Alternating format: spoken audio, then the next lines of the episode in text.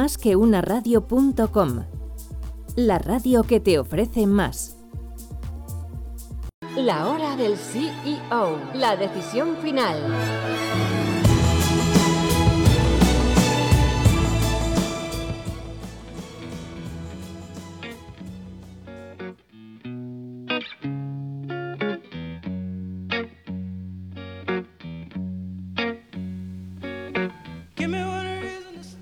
¿Qué tal amigos? Bienvenidos un día más a la hora del CEO. Estamos aquí en más que una radio.com con todos vosotros un día más en la hora del CEO.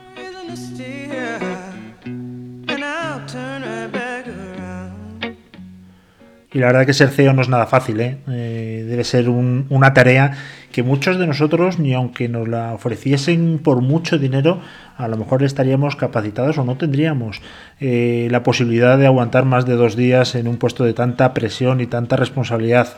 A todos nos satisface mucho la retribución, pero eso hay que ganarlo. Y el CEO de verdad que se lo gana.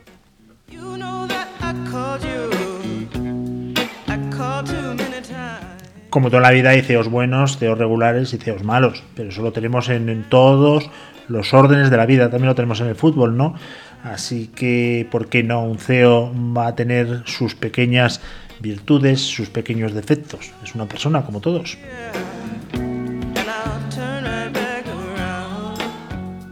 Bueno, hoy nos vamos con el mundo del seguro, el mundo seguro de salud. Vamos a tener con nosotros al director general de Viva Seguros, una empresa de línea directa aseguradora. Eh, David lleva 11 años en línea directa aseguradora y ahora mismo desarrolla desde septiembre del 17 su actividad como director general de Viva Seguros Salud. Eh, la verdad es que tiene un perfil de financiero puro y duro lleva muchos años eh, en este mundillo y ahora le ha tocado bailar con una que no la macea, ni mucho menos, todo lo contrario, un proyecto muy bonito, pero que tiene su dificultad, como todo.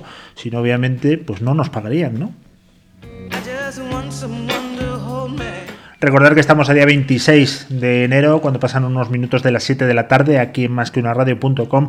Como siempre, nos podéis seguir a través de la página web, a través de las redes sociales y siempre en nuestra web podéis escuchar todos los programas. Si no los habéis podido disfrutar en directo, pues nada, los buscáis eh, a través del buscador de la lupita, que es súper fácil. Y ahí tenéis todos los podcasts de los 897 programas que cumplimos hoy. Venga, hacemos una pequeña pausa y empezamos ya con David Pérez Renovales, director general de Vida Seguros.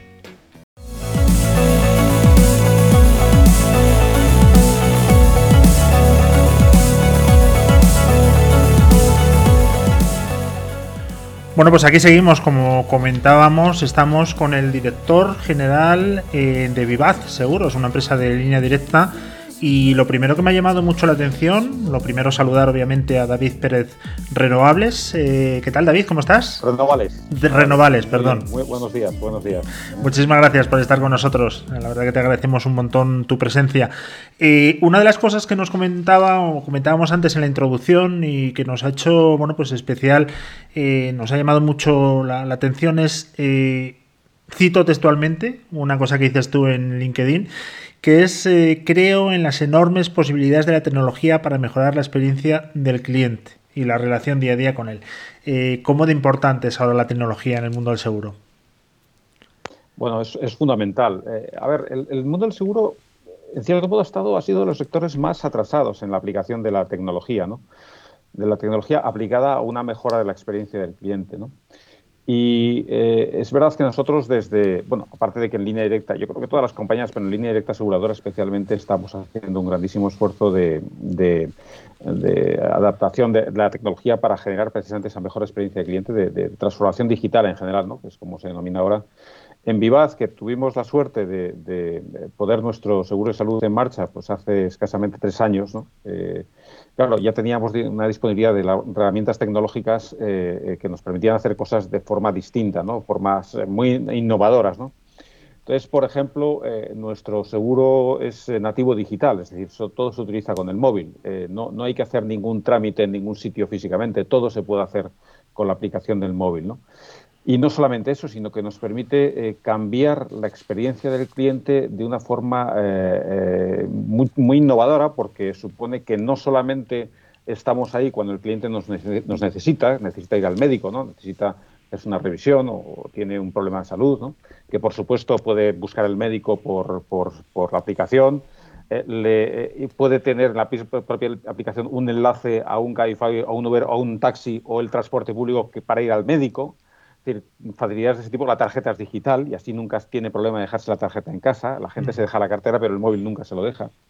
Pero es que no solamente eso, es que nosotros eh, no solamente damos servicio en la prestación cuando el cliente lo necesita, sino que nosotros procuramos eh, ayudar al cliente a que tenga una vida más saludable. ¿no? Y, por ejemplo, una cosa que nos permite la tecnología es premiar y, ofrecer descuentos en el seguro de salud a aquel cliente que tiene una vida saludable a través de la actividad o a través del descanso. ¿no? Estamos trabajando también en el tercer pilar, que es la alimentación. ¿no?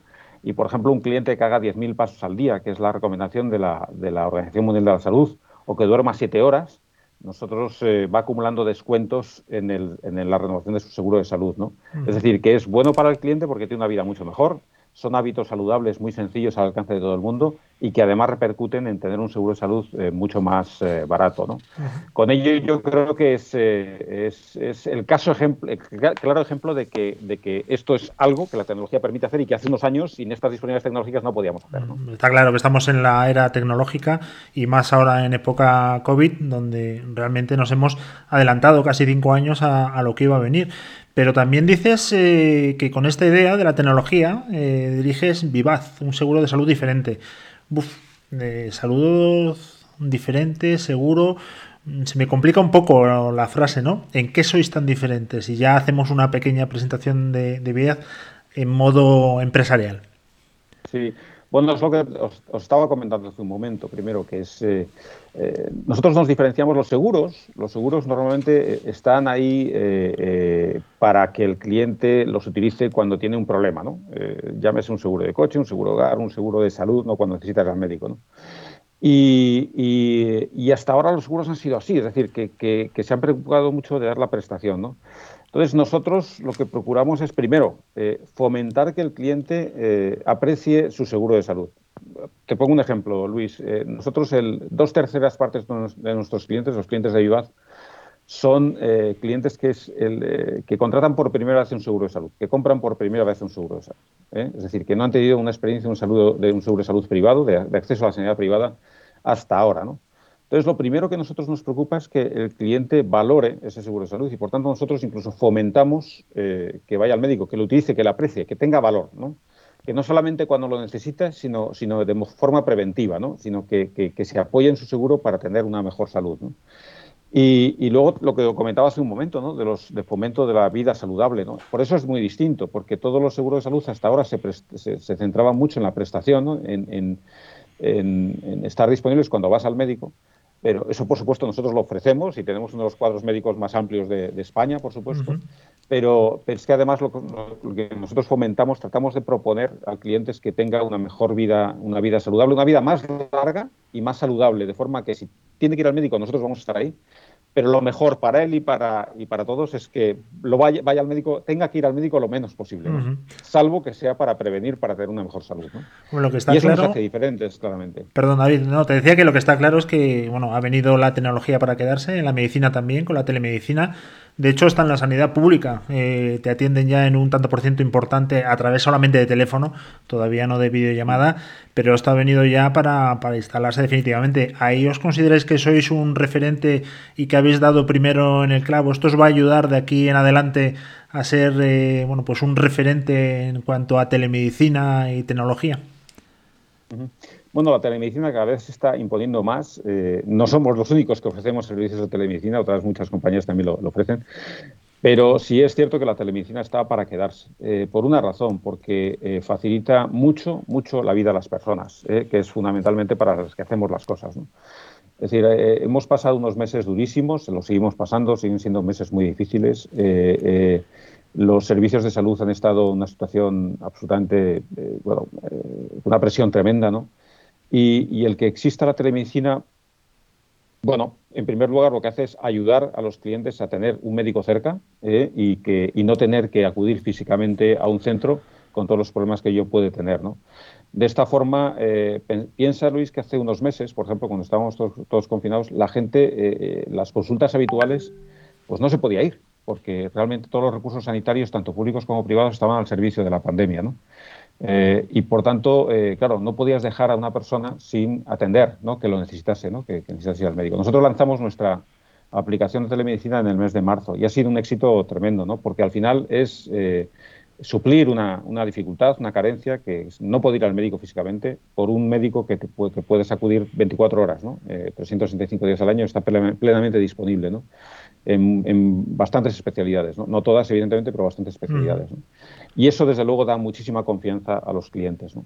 Por tanto, eso, eso está para quedarse. ¿no? Eh, va a haber, en, torno a la telemedicina, va a haber muchos más desarrollos de productos, va a haber monitorización de personas que tienen dolencias crónicas desde casa, eh, de forma que se puedan sentir mucho más seguros, mucho más seguidos, sin tener que acudir a un centro de salud.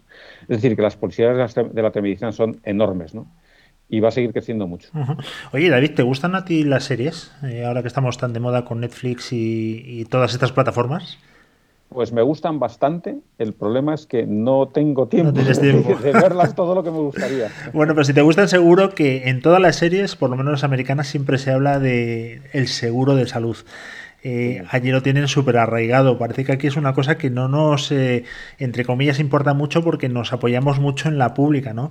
Pero cómo de importante tiene que ser el seguro de salud y sobre todo cómo debe meterse dentro del plan retributivo de las compañías que eso poquito a poco se está consiguiendo, pero siempre se, se veía como una aspiración de directivo, ¿no? No de toda la, compañía, cuando realmente es un seguro muy asequible. Sí, cada vez más. A ver, eh, hasta ahora efectivamente era, se asociaba mucho a retribución de directivos. Es verdad que es un complemento retributivo importante, muy atractivo, ¿no? Eh, pero es verdad que cada vez es más popular. Y, te pongo un ejemplo muy, muy, muy sencillo. Eh, los funcionarios eh, españoles tienen la posibilidad de elegir entre sanidad pública o acceso también a la sanidad privada a través de MUFACE, ¿no? Y el servicio de MUFACE lo dan las aseguradoras privadas, ¿no? Es decir, que, al final el acceso a la sanidad, el, sistema sanitario tiene dos partes, que es la sanidad pública, que es excelente, y la sanidad privada, que también es, es, excelente. Y, y son excelentes las dos porque el conjunto de los profesionales sanitarios que tenemos en España son excelentes. Y aquí, una vez más, les doy el agradecimiento porque se están dejando la piel por todos nosotros.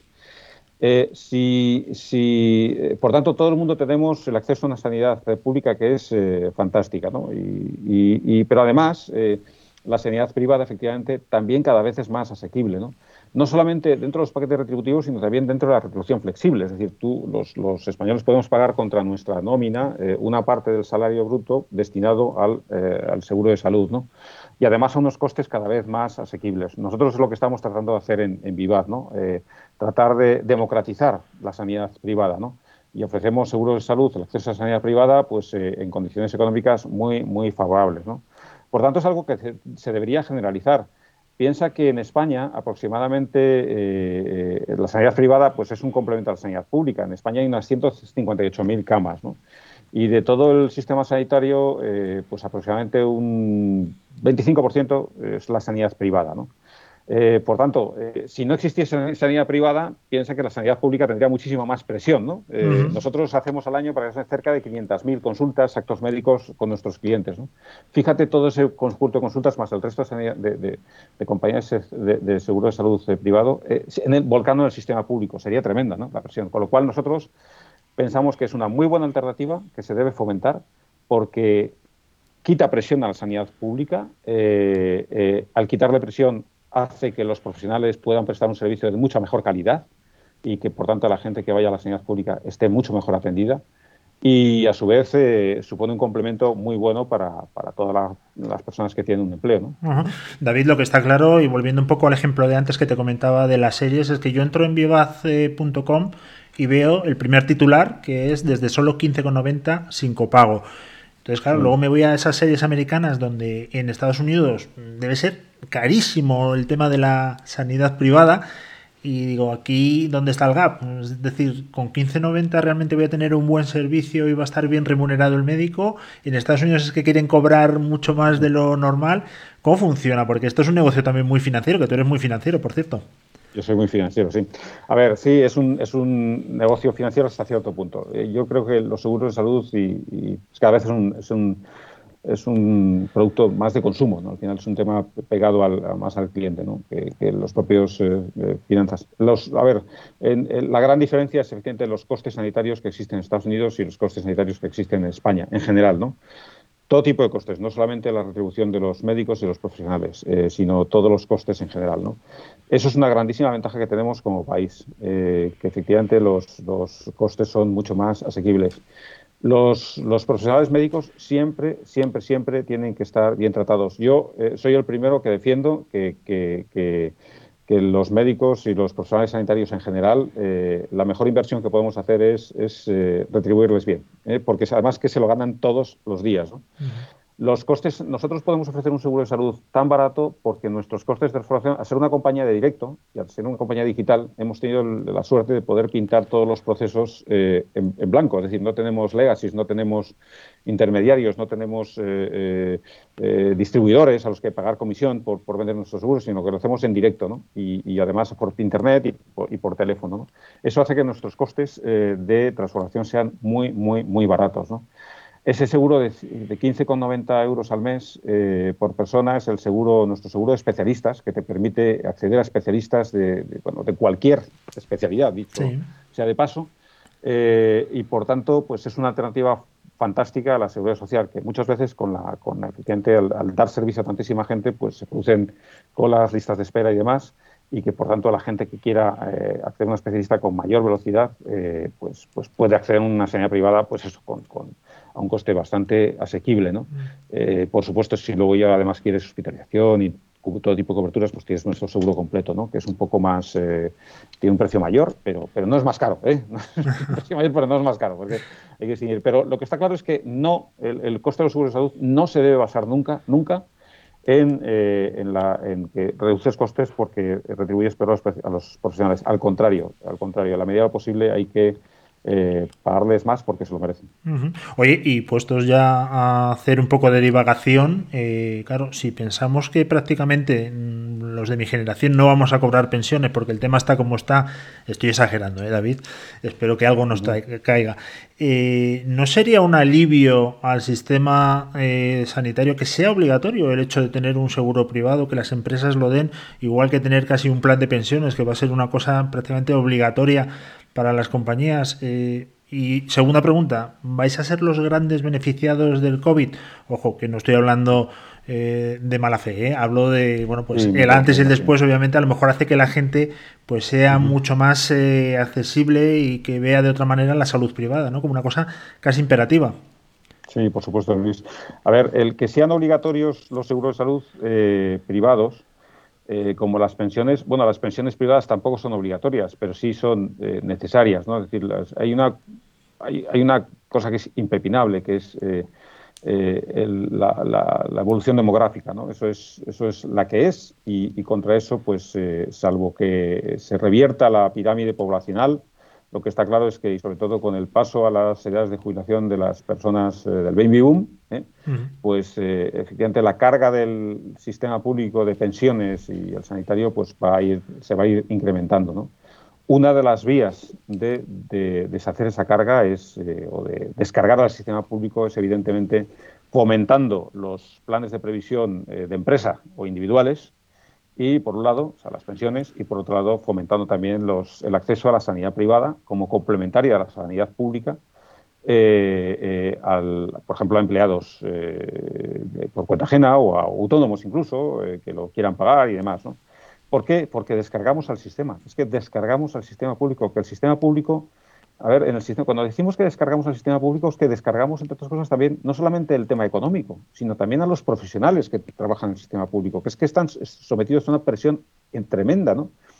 Y muchas veces la forma de defender eh, la calidad del sistema público, que, yo creo que existe como, como sociedad, eh, un compromiso que todo el mundo tenemos eh, con el sistema público, con las pensiones públicas, con la sanidad pública, pues una forma de defender la calidad del, sistema público de previsión y que, que, todo el mundo y sobre todo los que más lo necesitan puedan tener unas pensiones dignas y, una sanidad digna y de calidad, es, eh, por ejemplo, también apostar para que el que se lo pueda permitir tenga una pensión privada y pueda acceder también a la sanidad privada, porque para eso están, es que son complementarios. No puedes eh, renunciar a una, o sea, renunciar a favorecer el sistema público no significa eh, hacer público el sistema privado, para nada, ¿no? Son complementarios.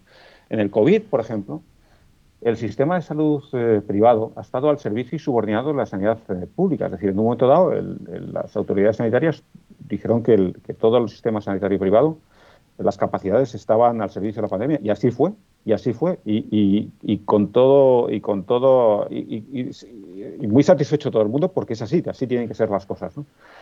Por lo tanto, eh, eh, efectivamente, eh, desde luego había que fomentar tanto el sistema de sanidad privado como, por supuesto, las, las, pensiones privadas para aquel que pueda contribuir a descargar la presión del sistema público.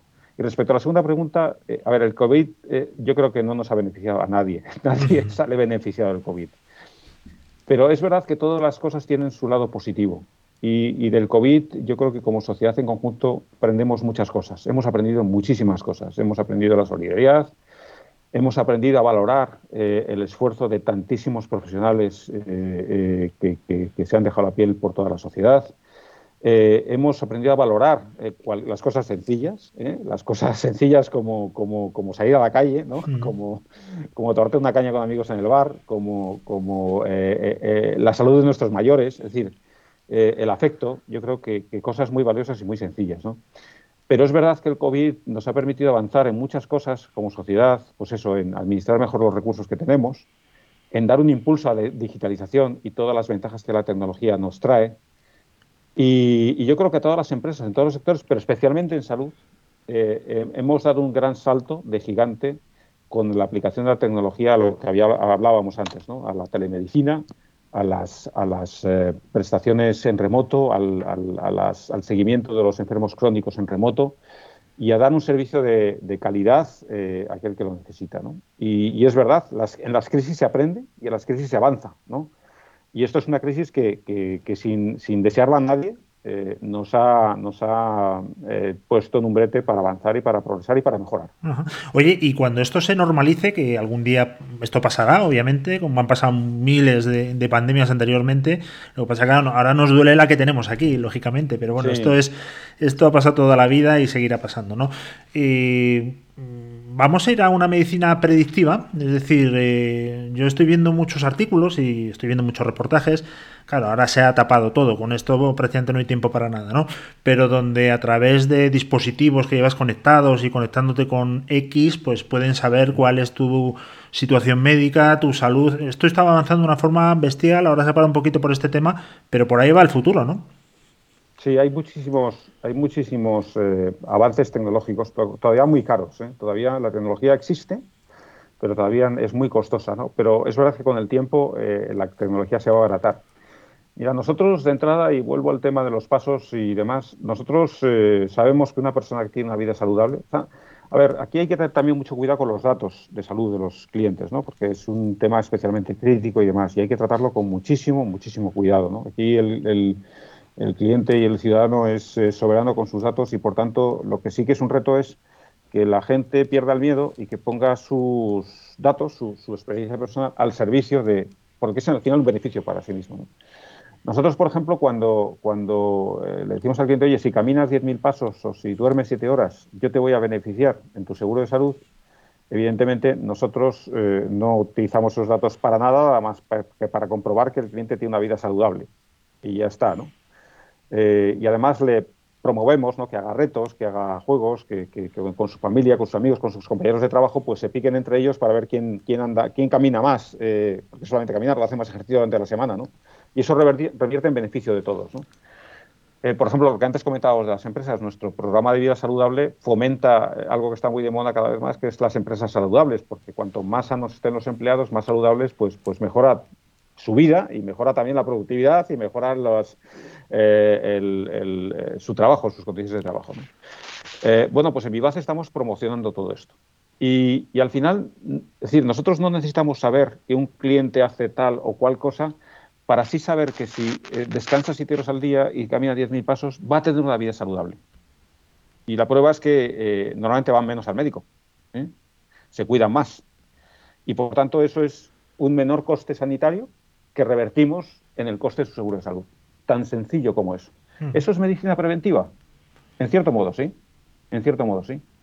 Eh, ahora bien, cada vez hay más eh, métodos que lo que te permiten es, eh, en, función de determinados índices o indicadores que tiene, que tiene cualquier persona, pues saber qué enfermedades va a tener o qué propensión a enfermedades. A ver, nosotros, por ejemplo, en su momento, es algo que todavía es caro, pero en su momento nosotros, aquel cliente que lo quiera, eh, eh, eh, pues seguramente todo el tema de genoma, de la genómica, de los genes y demás, que, te dice muchas cosas respecto a tu vida, ¿no? a tu vida, a la profesión de enfermedades, pues en un momento dado nosotros, el cliente que nos lo pida, o el cliente que quiera, pues seguramente se podrá volcar en la prevención de enfermedades. Es decir, tú tienes por familia, por ejemplo, por genes, una, una predisposición a tal enfermedad, pero si haces esto a lo largo de tu vida eh, y vives de esta manera, pues seguramente eh, la probabilidad de esta enfermedad será menor, ¿no? Entonces eso es prevenir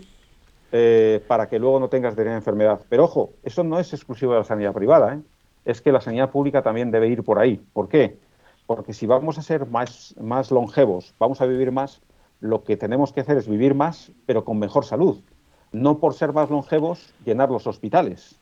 Y eso significa que sería muy bueno que incluso también la sanidad pública eh, hiciese eh, una, eh, como se llama, un análisis preventivo de la salud de cada uno de los ciudadanos para decir, oiga, usted tiene esta prevención para que no tenga que ir, no se reconvierta en un enfermo crónico a los 70 años, pues si vive de esta manera y come de esta manera, pues usted va a vivir mucho mejor y yo me voy a ahorrar esos costos. Lo que está claro, David. Sí, los tiros van por ahí, desde luego. Lo que está claro, David, es que nos hemos vuelto unos exquisitos con nuestros datos. ¿eh?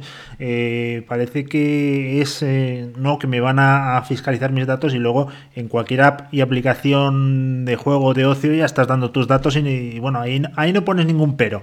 Ahí realmente dices, venga, para adelante. Lo que pasa es que alguien que sea muy mal pensado dice, bueno, pues si me están vigilando los 7.000 pasos, verán que todos los días ceno y como en McDonald's, luego me paso tres horas en esta cervecería y a lo mejor en la renovación del seguro me van a meter un palo. Eso no es así, ¿no? No, no, por supuesto que nosotros no sabemos dónde va la gente. Nosotros solamente sabemos que camina. Vale, vale. O que duerme. No sabemos ni dónde va caminando ni dónde duerme.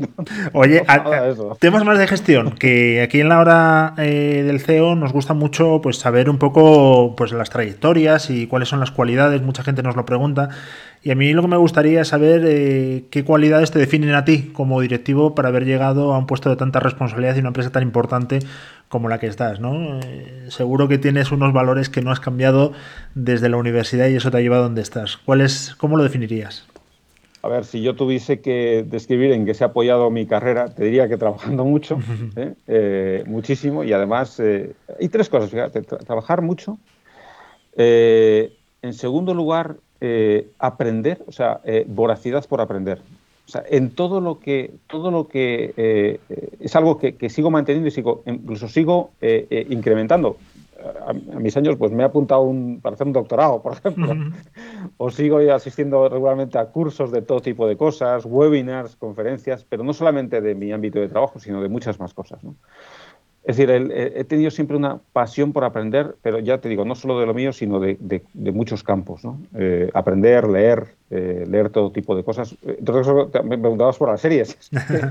no veo series porque leo, leo compulsivamente de todo, ¿no? Y estudio, ¿no? Y luego, la tercera cosa te diría que es poner pasión en lo que haces. Eh, mira, la vida no, yo, a ver, yo, si a mí hace 20 años me preguntan si yo voy a estar dirigiendo un, seguro salud nuevo digital, pues por supuesto que no me lo hubiese imaginado, ¿no? Eh, o un emprendimiento como Vivaz, ¿no? Pero eh, en cualquier cosa donde, es decir, la vida te va poniendo, no, no, eliges muchas veces dónde estás, ¿no? Pero lo que hagas hay que ponerle pasión.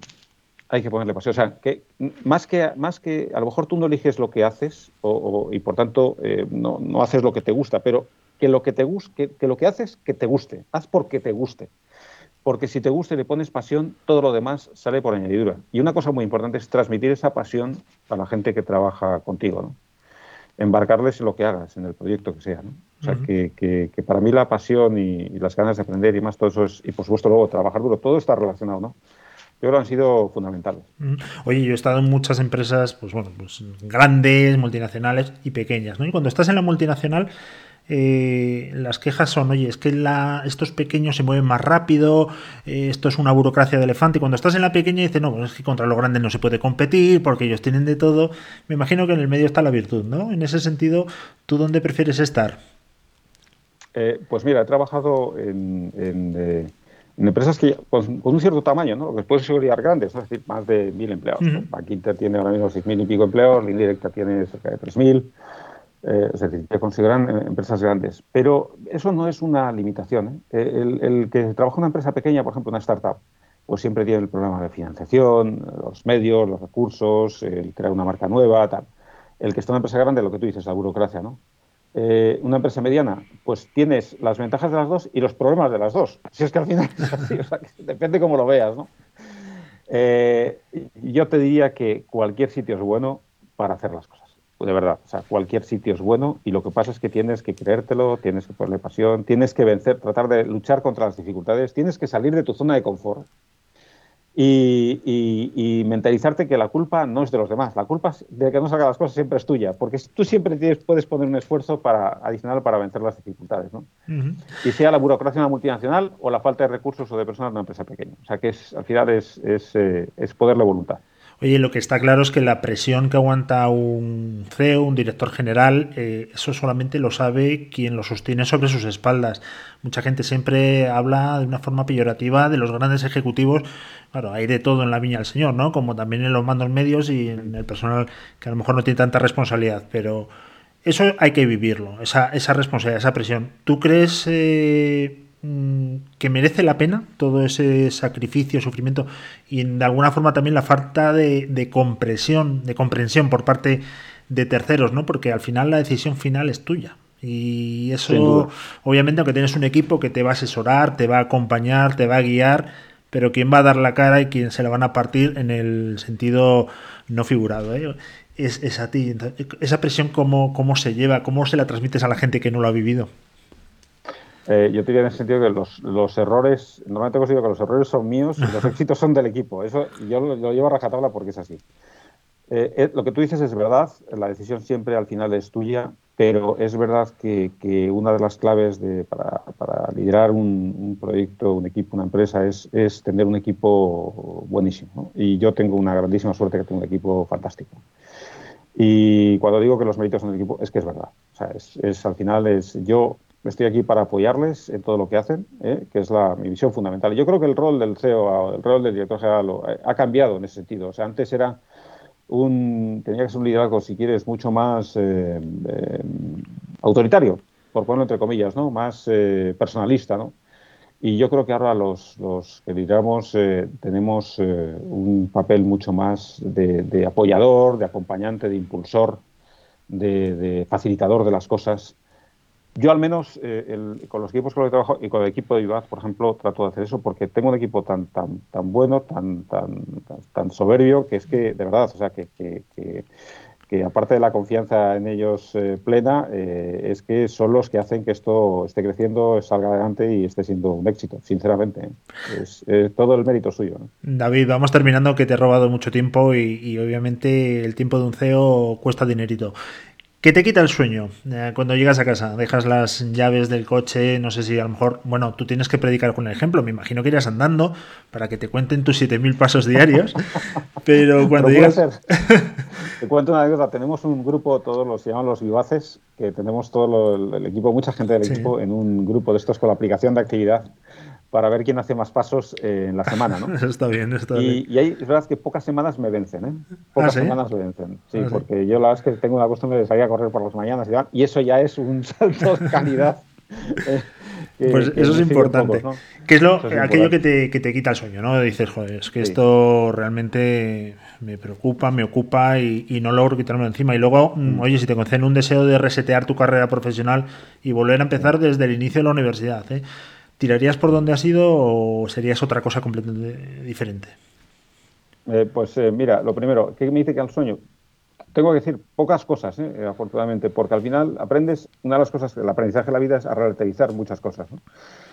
Me quita el sueño eh, lo que más, por ejemplo, en, esta, en estos meses, pues las, las personas, ¿no? las personas, sus, familias, si estaban eh, contentos, si estaban eh, angustiados, si, si, estaban tranquilos con la situación, tratar de, de, insuflarles confianza. ¿no? y eso es fundamental. Y luego, por ejemplo, pues si, no llegamos a objetivos o si un día se nos ofrecen los cosas o tenemos un problema, pues sobre todo es cómo se lo toman los, las personas del equipo. Es decir, más que, más que el problema en sí mismo es, oye, cómo lo gestionamos, cómo, cómo seguimos para adelante y demás. ¿no? Es decir, que al final yo creo que un director general, la, primera preocupación tiene que ser las personas. Y eso es lo que a mí, de verdad, eh, eh, en un momento dado me puede quitar el sueño. Pero afortunadamente ha habido grandes problemas eh, que me tenga que enfrentar todos los días en ese, en ese terreno. ¿no? Evidentemente el negocio es muy importante y sacar las cosas y demás, pero, creo que, como las personas y, sus carreras profesionales y sus vidas, yo creo que es lo más importante. Y en segundo lugar, si yo tuviese que resetear mi carrera,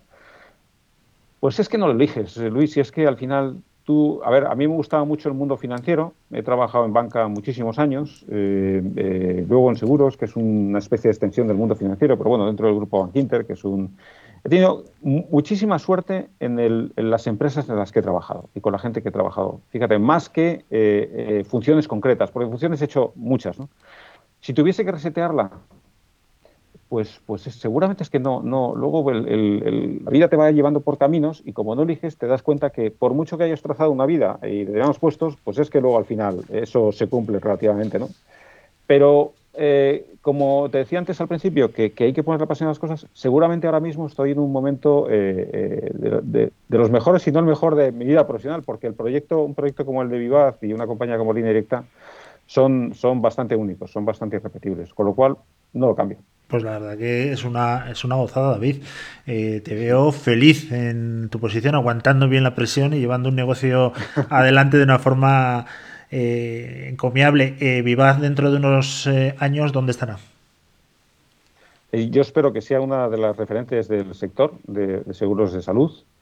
los seguros de salud deberían ser una cosa que no solamente seguros de salud, como antes decía, sino, sino acompañantes en la salud, cuidadores de la salud de las personas y que nosotros seamos un referente en servicios de salud de forma extendida, en un ecosistema de salud amplio y sobre todo que, que, una de las marcas más innovadoras y más eh, eh, más, eh, como seamos, más dinámicas eh, en lo que es el mundo de los seguros y en concreto de, de, la de las prestaciones de salud. ¿no?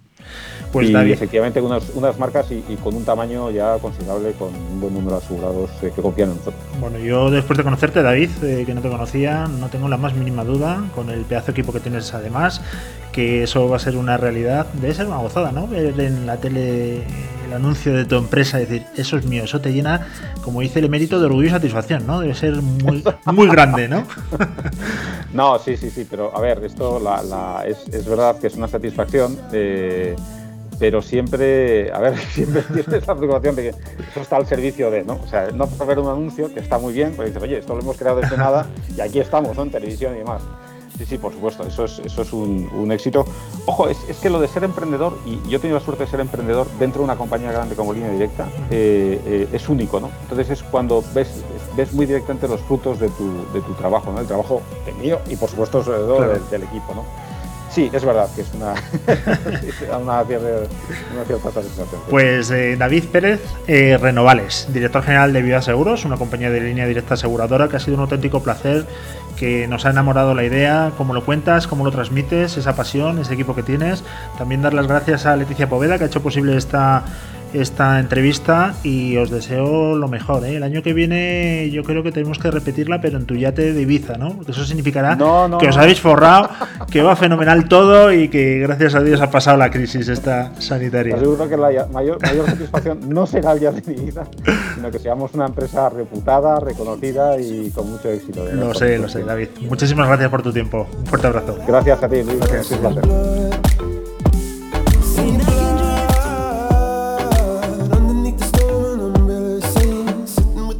Bueno, pues este es el final del programa. Espero que os haya gustado. Programa número 897 de más que una radio.com en la hora. sí, la hora del CEO. Estaba confundiendo, estaba revisando los apuntes, pero no, la hora del CEO donde ellos toman la decisión final, así se llama nuestro programa. Recordad que nos podéis seguir a través de las redes sociales, a través de la página web, donde ponemos y publicamos casi todos los días una actualización de los próximos programas que vamos a tener, tanto en este vertical como en cualquier otro de los que tenemos aquí más que una radio.com. Ha sido un auténtico placer, espero que os haya gustado la charla que hemos tenido con David Pérez, director general, como repito, de Vivaz Seguros, y nos volvemos a ver muy prontito. Seguidnos a través de las redes sociales y de la web, ¿vale? Nos vemos pronto. Le habló Luis Vega en más que una radio.com. La